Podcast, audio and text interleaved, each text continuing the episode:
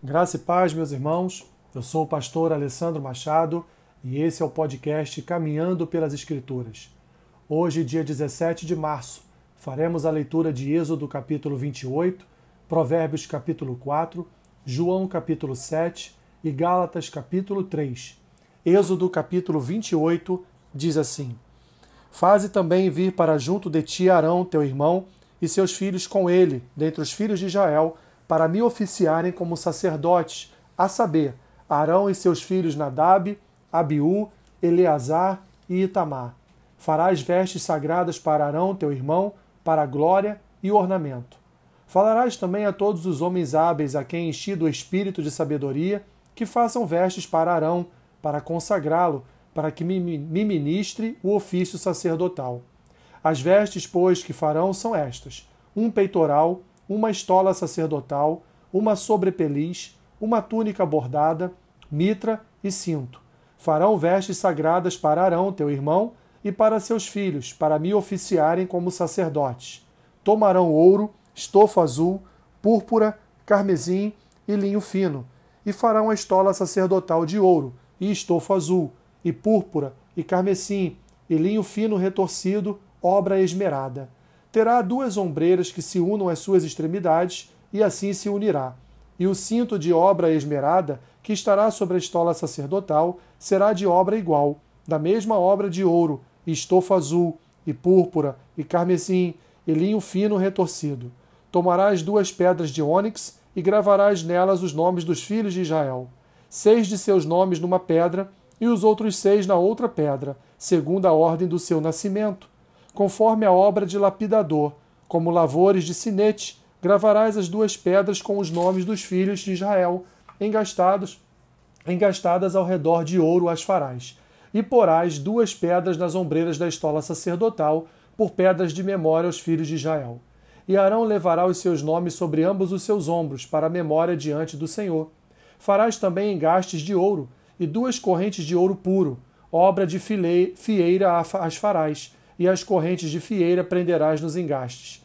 Farás também o peitoral do juízo de obra esmerada, conforme a obra de estola sacerdotal o farás. De ouro e estofa azul, e púrpura e carmesim, e linho fino retorcido o farás. Quadrado e duplo será de um palmo seu comprimento, e de um palmo a sua largura.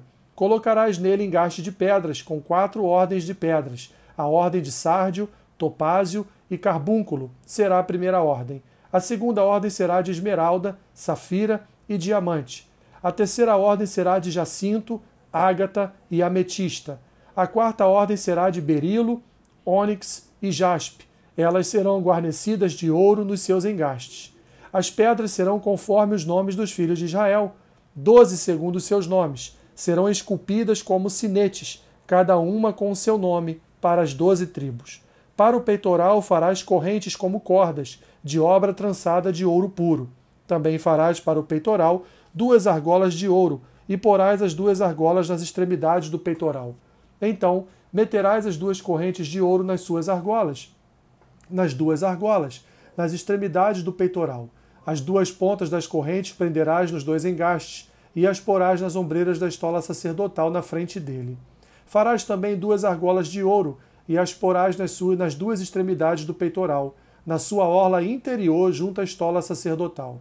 Farás também duas argolas de ouro e as porás nas duas ombreiras de estola, da estola sacerdotal, abaixo, na frente dele, perto da sua juntura, sobre o cinto de obra esmerada da estola sacerdotal. E ligarão o peitoral com as suas argolas, as argolas da estola sacerdotal, por cima com uma fita azul, para que esteja sobre o cinto da estola sacerdotal, e nunca o peitoral se separará da estola sacerdotal. Assim Arão levará os nomes dos filhos de Israel no peitoral do juízo sobre o seu coração, quando entrar no santuário para memória diante do Senhor continuamente. Também porás no peitoral do juízo o Urim e o Tumim, para que estejam sobre o coração de Arão, quando entrar perante o Senhor. Assim, Arão levará o juízo dos filhos de Israel sobre o seu coração diante do Senhor continuamente. Farás também a sobrepeliz da estola sacerdotal, toda de estofo azul. No meio dela haverá uma abertura para a cabeça. Será debruada essa abertura como a abertura de uma saia de malha, para que não se rompa. Em toda a orla da sobrepeliz farás romãs de estofa azul, e púrpura, e carmesim, e campainhas de ouro no meio delas. Haverá em toda a orla sobrepe, da sobrepeliz uma campainha de ouro, e uma romã, outra campainha, e uma romã, outra campainha de ouro e outra romã. Esta sobrepeliz estará sobre Arão quando ministrar, para que se ouça o seu sonido, quando entrar no santuário diante do Senhor e quando sair, e isso para que não morra. Farás também uma lâmina de ouro puro, e nela gravarás a maneira de gravuras de sinetes, santidade ao Senhor. Atalaás com um cordão de estofa azul, de maneira que esteja na mitra, bem na frente da mitra estará. E estará sobre a testa de Arão, para que Arão leve a iniquidade concernente às coisas santas que os filhos de Israel consagrarem em todas as ofertas de suas coisas santas. Sempre estará sobre a testa de Arão, para que eles sejam aceitos perante o Senhor. Tecerás quadriculada a túnica de linho fino, e farás uma mitra de linho fino e um cinto de obra de bordador. Para os filhos de Arão farás túnicas e cintos e tiaras, faloás para glória e ornamento. E com isso vestirás Arão, teu irmão, bem como seus filhos, e os ungirás e consagrarás e santificarás para, me para que me oficiem como sacerdotes. Faze-lhes também calções de linho para cobrirem a pele nua, e irão da cintura às coxas e estarão sobre Arão e sobre seus filhos, quando entrarem na tenda da congregação, ou quando se chegarem ao altar para ministrar no santuário, para que não leve iniquidade e morram. Isto será estatuto perpétuo para ele e para a sua posteridade depois dele. Provérbios capítulo 4 Ouvi, filhos, a instrução do Pai, e estai atentos para conhecerdes o entendimento, porque vos dou boa doutrina, não deixeis o meu ensino. Quando eu era filho, em companhia de meu pai, tenro e único diante de minha mãe, então ele me ensinava e me dizia: Retenha o teu coração as minhas palavras, guarda os meus mandamentos e vive. Adquire a sabedoria, adquire o entendimento, e não te esqueças das palavras da minha boca, nem delas te apartes. Não desampares a sabedoria, e ela te guardará. Ama-a, e ela te protegerá. O princípio da sabedoria é: adquire a sabedoria. Sim, com tudo o que possuís, adquire o entendimento. Estima-a e ela te exaltará. Se a abraçares, ela te honrará. Dará à tua cabeça um diadema de graça e uma coroa de glória te entregará. Ouve, filho meu, e aceita as minhas palavras, e se multi te multiplicarão os anos de vida. No caminho da sabedoria te ensinei, e te ensinei, e pelas veredas da retidão te fiz andar. Em andando por elas, não se embaraçarão os teus passos. Se correres, não tropeçarás. Retém a instrução e não alargues. Guarda, porque ela é a tua vida. Não entres na vereda dos perversos, nem sigas pelo caminho dos maus. Evita-o, não passes por ele. Desvia-te dele e passa de largo, pois não dormem, se não fizerem mal, e foge deles o sono, se não fizerem tropeçar alguém porque comem o pão da impiedade e bebem o vinho das violências. Mas a vereda dos justos é como a luz da aurora, que vai brilhando mais e mais até ser dia perfeito. O caminho dos perversos é como a escuridão, nem sabem eles em que tropeçam. Filho meu, atenta para as minhas palavras, aos meus ensinamentos inclina os ouvidos. Não os deixes apartar-se dos teus olhos, guarda-os no mais íntimo do teu coração, porque são vida para quem os acha e saúde para o seu corpo. Sobre tudo que se deve guardar, guarda o coração, porque dele procedem as fontes da vida. Desvia de ti a falsidade da boca e afasta de ti a perversidade dos lábios. Os teus olhos olhem direito e as tuas pálpebras diretamente diante de ti. Pondera a vereda dos teus pés e todos os teus caminhos sejam retos. Não declines nem para a direita, nem para a esquerda. Retira o teu pé do mal. João capítulo 7.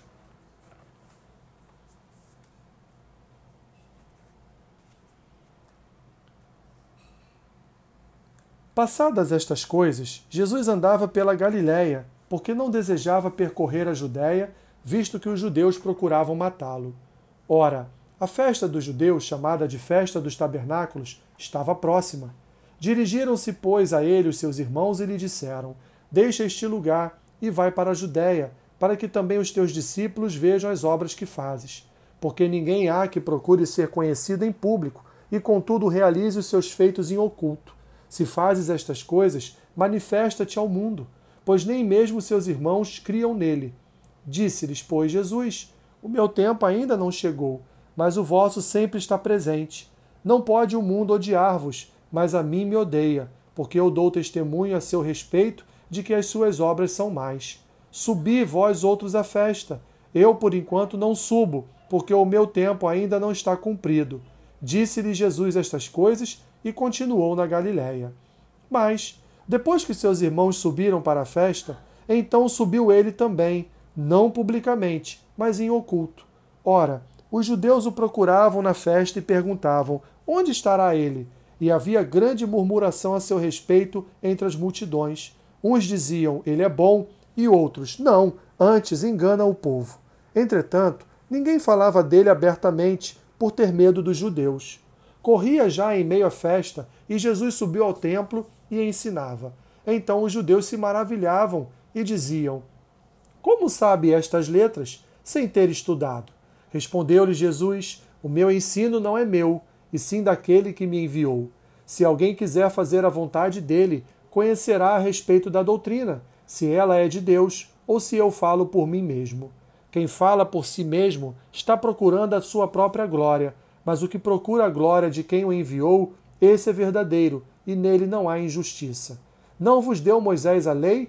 Contudo, ninguém dentre vós a observa. Por que procurais matar-me? Respondeu a multidão: Tens demônio. Quem é que procura matar-te?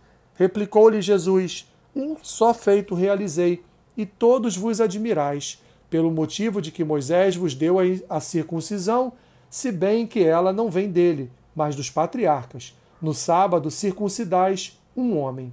E se um homem pode ser circuncidado em dia de sábado, para que a lei de Moisés não seja violada, por que vos indignais contra mim pelo fato de eu ter curado num sábado ao todo um homem? Não julgueis segundo a aparência, e sim pela reta justiça. Diziam alguns de Jerusalém: não é este aquele a quem procuram matar? Eis que ele fala abertamente, e nada lhe dizem.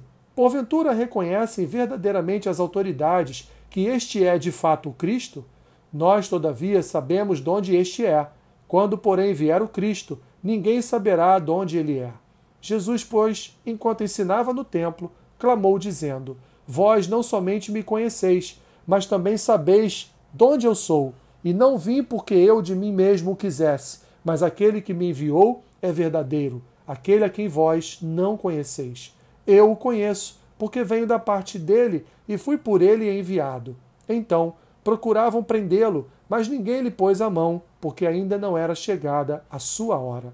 E contudo, muitos de entre a multidão creram nele e diziam: Quando vier o Cristo, fará porventura maiores sinais do que este homem tem feito?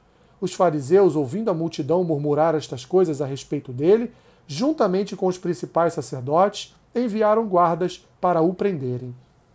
Disse-lhes Jesus: Ainda por um pouco de tempo estou convosco, e depois irei para junto daquele que me enviou. A vez de procurar-me não me achareis, também aonde eu estou, vós não podeis ir. Disseram, pois, os judeus uns aos outros: Para onde irá este, que não o possamos achar? Irá, porventura, para a dispersão entre os gregos, com o fim de os ensinar? que significa de fato o que ele quis dizer? A vez de procurar-me e não me achareis, também aonde eu estou, vós não podeis ir? No último dia, o grande dia da festa, levantou-se Jesus e exclamou: Se alguém tem sede, venha a mim e beba. Quem crer em mim, como diz a Escritura, do seu rio fluir, do seu interior fluirão rios de água viva. Isto ele disse com respeito ao Espírito que haviam de receber os que nele crescem pois o Espírito até aquele momento não fora dado, porque Jesus não havia sido ainda glorificado. Então, os que dentre o povo tinham ouvido estas palavras diziam: Este é verdadeiramente o profeta. Outros diziam: Ele é o Cristo. Outros, porém, perguntavam: Porventura o Cristo virá da Galiléia? Não diz a Escritura que o Cristo vem da descendência de Davi e da aldeia de Belém, donde era Davi? Assim, houve uma dissensão entre o povo por causa dele. Alguns dentre eles queriam prendê-lo, mas ninguém lhe pôs as mãos. Voltaram, pois, os guardas à presença dos principais sacerdotes e fariseus, e estes lhes perguntaram: Por que não o trouxestes? Responderam eles: Jamais alguém falou como este homem. Replicaram-lhes, pois, os fariseus: Será que também vós fostes enganados? Porventura creu nele alguém dentre as autoridades ou algum dos fariseus? Quanto a esta plebe que nada sabe da lei, é maldita. Nicodemos, um deles, que antes fora ter com Jesus, perguntou-lhes: Acaso a nossa lei julga um homem sem primeiro ouvi-lo e saber o que ele fez? Responderam eles: Dar-se-á o caso de que também tu és da Galiléia? Examina e verás que da Galiléia não se levanta profeta. E cada um foi para sua casa. Gálatas capítulo 4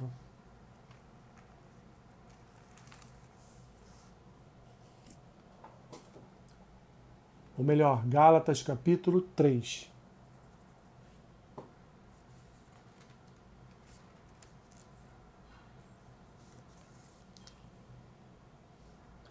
Ó Gálatas insensatos, quem vos fascinou a vós outros ante cujos olhos foi Jesus Cristo exposto como crucificado? Quero apenas saber isto de vós: recebestes o Espírito pelas obras da lei ou pela pregação da fé? Sois assim insensatos, que tendo começado no Espírito, estejais agora vos aperfeiçoando na carne? Terá sido em vão que tantas coisas sofrestes? Se na verdade foram em vão. Aquele, pois, que vos concede o Espírito e que opera milagres entre vós, porventura o faz pelas obras da lei ou pela pregação da fé? É o caso de Abraão, que creu em Deus, e isso lhe foi imputado para a justiça. Sabei, pois, que os da fé é que são filhos de Abraão. Ora, tendo a Escritura previsto que Deus justificaria pela fé os gentios, pré-anunciou o Evangelho a Abraão. Em ti serão abençoados todos os povos, de modo que os da fé são abençoados com o crente Abraão. Todos quantos, pois, são das obras da lei, estão debaixo de maldição, porque está escrito: Maldito todo aquele que não permanece em todas as coisas escritas no livro da lei para praticá-las. E é evidente que pela lei ninguém é justificado diante de Deus, porque o justo viverá pela fé. Ora, a lei não procede de fé, mas aquele que observar os seus preceitos, por eles viverá. Cristo nos resgatou da maldição da lei, fazendo-se ele próprio maldição em nosso lugar, porque está escrito: Maldito todo aquele que for pendurado em madeiro, para que a bênção de Abraão chegasse aos gentios em Jesus Cristo, a fim de que recebêssemos pela fé o Espírito prometido. Irmãos, falo como homem. Ainda que uma aliança seja meramente humana, uma vez ratificada, ninguém a revoga ou lhe acrescenta alguma coisa. Ora, as promessas foram feitas a Abraão e ao seu descendente. Não diz, e os descendentes, como se falando de muitos, porém como de um só, e o teu descendente, que é Cristo. E digo isto, uma aliança já anteriormente confirmada por Deus. A lei, que veio 430 anos depois, não a pode abrogar, de forma que venha desfazer a promessa. Porque se a herança provém de lei, já não decorre de promessa, mas foi pela promessa que Deus a concedeu gratuitamente a Abraão. Qual, pois, a razão de ser da lei? Foi adicionada por causa das transgressões, até que viesse o descendente a quem se fez a promessa, e foi promulgada por meio de anjos, pela mão de um mediador. Ora, o mediador não é de um, mas, de, mas Deus é um. É porventura a lei contrária às promessas de Deus? De modo nenhum. Porque se fosse promulgada uma lei que pudesse dar vida, a justiça, na verdade, seria procedente de lei. Mas a Escritura encerrou tudo sobre o pecado, para que, mediante a fé em Jesus Cristo, fosse a promessa concedida aos que creem. Mas, antes que viesse a fé, estávamos sob a tutela da lei e nela encerrados, para essa fé que do, de futuro haveria de revelar-se de maneira que a lei nos serviu de aio para nos conduzir a Cristo, a fim de que fôssemos justificados por fé. Mas, tendo vindo a fé, já não permanecemos subordinados ao aio, pois todos vós sois filhos de Deus, mediante a fé em Cristo Jesus. Porque todos quantos fostes batizados com Cristo, de Cristo vos revestistes. Dessarte, não pode haver judeu, nem grego, nem escravo, nem liberto, nem homem, nem mulher, porque todos vós sois em um Cristo Jesus. Um em Cristo Jesus. E se sois de Cristo, também sois descendentes de Abraão e herdeiros, segundo a promessa. Que Deus te abençoe rica e abundantemente. Amém.